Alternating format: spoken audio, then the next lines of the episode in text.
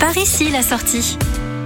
Direction la Lorraine et plus précisément le département de la Moselle. Depuis l'autoroute A4, nous pouvons apercevoir le grand panneau marron Saint-Avold. L'occasion d'aller y faire un tour. Nous prenons donc la sortie 37 pour découvrir Saint-Avold et ses alentours. Nous sommes entre Metz et Sarrebruck, dans une ville qui a joué un rôle de tout premier plan dans l'histoire lorraine. Cette ville, aussi appelée cité naborienne, a abrité dans ses murs des ducs, des rois de France et des empereurs d'Allemagne. Le charbon et la chimie à Saint-Avold ont contribué au développement économique des 30 Glorieuses. Aujourd'hui, vous pouvez d'ailleurs profiter de l'exposition La carrière Barrois, passé industriel, avenir naturel. Ça se passe au Centre des archives industrielles et techniques de la Moselle à Saint-Avold, une exposition qui aura lieu jusqu'à mi-janvier. L'abbatiale de Saint-Nabor vous attend également avec son orgue, son chœur et Saint-Nicolas, bien sûr. La basilique Notre-Dame de Bon Secours vaut aussi le détour. Endroit très symbolique, le cimetière américain. Les deux grilles d'entrée sont ornées d'un aigle de bronze, symbole traditionnel de la nation américaine. À une vingtaine de kilomètres, à Oberdorf, visitez et découvrez la Maison Lorraine. Son origine remonte à la fin du XVe siècle. Vous y apprendrez son histoire et son architecture, ses traditions. La Maison Lorraine regorge de collections, de faïences, de verres bénitiers, de peintures sous verre, de robes de mariée, de meubles, de jouets, de poupées et de poêles en faïence. Une visite qui se fait sur rendez-vous tout au long de l'année. Et pour profiter de l'extérieur, le territoire Cœur de Moselle vous propose de nombreux circuits de randonnée pour tous les niveaux avec des points de vue variés et des lieux surprenant. Parmi les circuits, deux sont historiques avec le chemin de Saint-Jacques-de-Compostelle et le sentier des Huguenots. Il y a les circuits pédagogiques comme celui du Berfang, un sentier balisé de quasiment 2 km qui longe un étang et une forêt. Si vous souhaitez terminer la journée à Saint-Avold de façon gourmande, mangez local. Une potée lorraine, une part de quiche et une tarte au mirabelle feront l'affaire. Pour vous rendre à Saint-Avold, on vous le rappelle, il faudra prendre l'autoroute A4 et emprunter la sortie 37.